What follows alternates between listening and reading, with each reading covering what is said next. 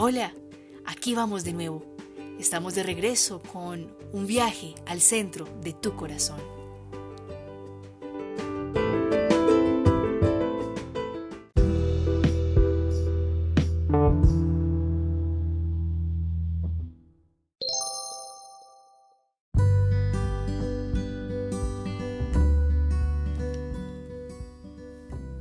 Bueno, después de varios días en que hemos tenido tiempo para profundizar en los mensajes que hemos tratado en este podcast, eh, en el que iniciamos haciendo una breve definición de aquello que es espiritualidad y nos dimos cuenta que es un camino en el cual nos vamos a encontrar con el Dios que nos ha estado buscando y en el que Dios se encuentra con la perla que ha estado anhelando. En el último episodio concluíamos que nosotros somos la perla preciosa que Dios está buscando y que Dios es el tesoro que nosotros tanto anhelamos, que nuestra vida, nuestro cuerpo, nuestro corazón es el gran terreno donde está el tesoro divino, donde está la presencia de Dios que espera ser descubierta y acunada. De igual modo nosotros somos para Dios esa perla preciosa, única, bella, perfecta, que Él desea tener para siempre a su lado.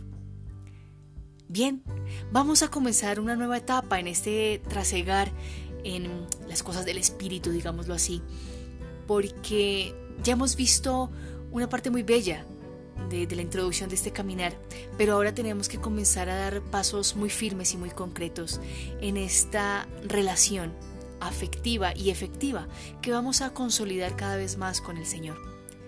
Hoy quiero invitarlos a que pensemos en algo y es que para poder amar necesitamos primero confiar.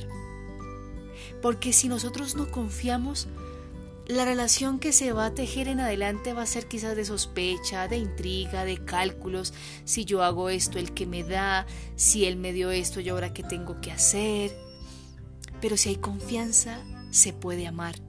Y cuando se ama, hay libertad. Y cuando hay libertad, el miedo huye.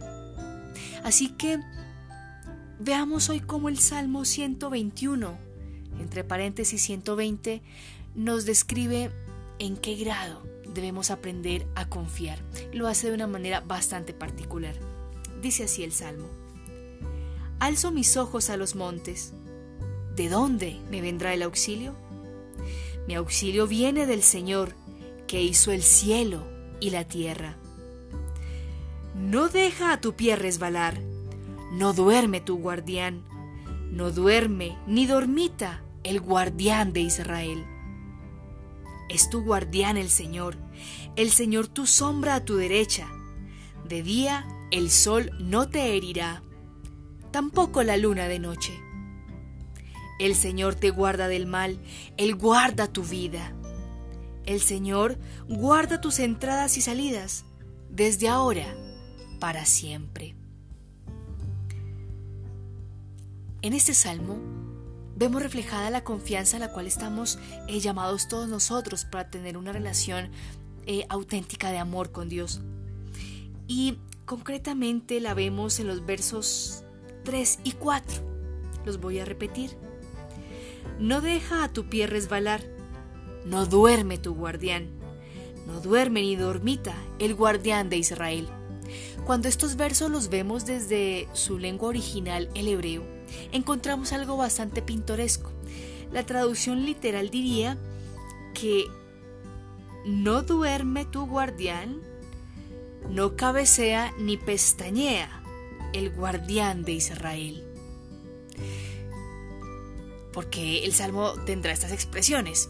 Resulta que para ciertas culturas del Medio Oriente, eh, que no creían en Dios, en nuestro Dios, ellos pensaban que sus dioses tenían tiempos en los cuales, eh, como las estaciones, ¿no? Tenían su época de, de hibernar, eh, una época de invierno, y cuando llegaba la primavera, entonces los dioses nuevamente volvían a la vida. Y se creía que cuando los dioses estaban dormidos, pues al no haber dioses, había total vulnerabilidad. Así que el creyente que entona este salmo está diciendo algo impresionante, que su Dios no es un Dios como el que creen los paganos, Su Dios no duerme, su Dios no es estacional, es un Dios siempre vivo, siempre presente y siempre pendiente, que ni siquiera cabecea, que ni siquiera pestañea. Porque les decía yo que esto nos habla de confianza? Porque es creer que yo tengo un Dios que siempre tiene su mirada sobre mí, no para fustigarme, no para decirme te quedó mal hecho esto o tú por qué no me haces caso. Fíjense porque Él no pestañea ni cabecea por un segundo, porque Él está pendiente de que tu pie no resbale, de que tú no resultes herido. Dios está pendiente de que seas feliz. Por eso no cabecea, por eso no pestañea. Y aún más, el verbo que se usa para expresar guardar, donde dice que el Señor te guarda de todo mal, es un verbo que está asociado también a la madurez del vino. Así que guardar del mal no solamente es proteger, sino que es darte los elementos y el espacio para que tú crezcas y tú madures. Por eso tu guardia no pestañea, no duerme, no cabecea, no se pierde de lo que está aconteciendo contigo. Ante un Dios que está 100% 24/7 pendiente de ti, ¿valdría la pena dudar? Yo creo que no. Sobre todo porque es un Dios que está pendiente para que no resbale tu pie, para que no te hagas daño. Este salmo está escrito en el contexto de aquellos que subían eh, largas y altas cadenas montañosas para poder llegar al monte Sión, donde estaba ubicado el templo de Jerusalén, en la ciudad santa, en la ciudad de Jerusalén. Así que para estos peregrinos era importante sentir que Dios los acompañaba no solo a nivel espiritual, sino a nivel físico, para que los protegiera de ladrones, de, de una caída. Así que sentir que Dios me cuida tanto como para que en un evento tan eh, trivial o cotidiano como una caminata no me pase nada.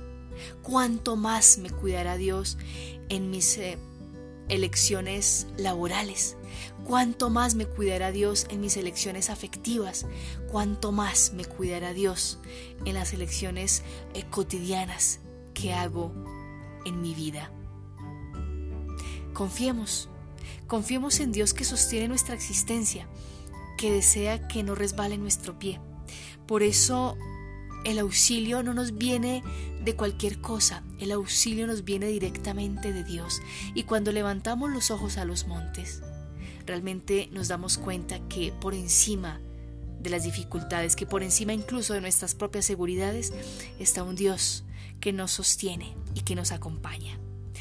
Que esa certeza te acompañe esta semana, estos días, y descubre cómo Dios no permite que resbale tu pie si quieres, haz una lista, toma un cuaderno, una hoja de papel y todos los días antes de acostarte escribe. Dios no permitió que resbalara mi pie cuando detuvo mi boca e impidió que le diera un insulto a una persona que amaba, por ejemplo. Dios no permitió que mi pie resbalara cuando me alertó sobre una mala decisión que iba a tomar respecto a mis finanzas. Dios no permitió que resbalara mi pie cuando estaba a punto de caer en desesperación porque perdí mi trabajo.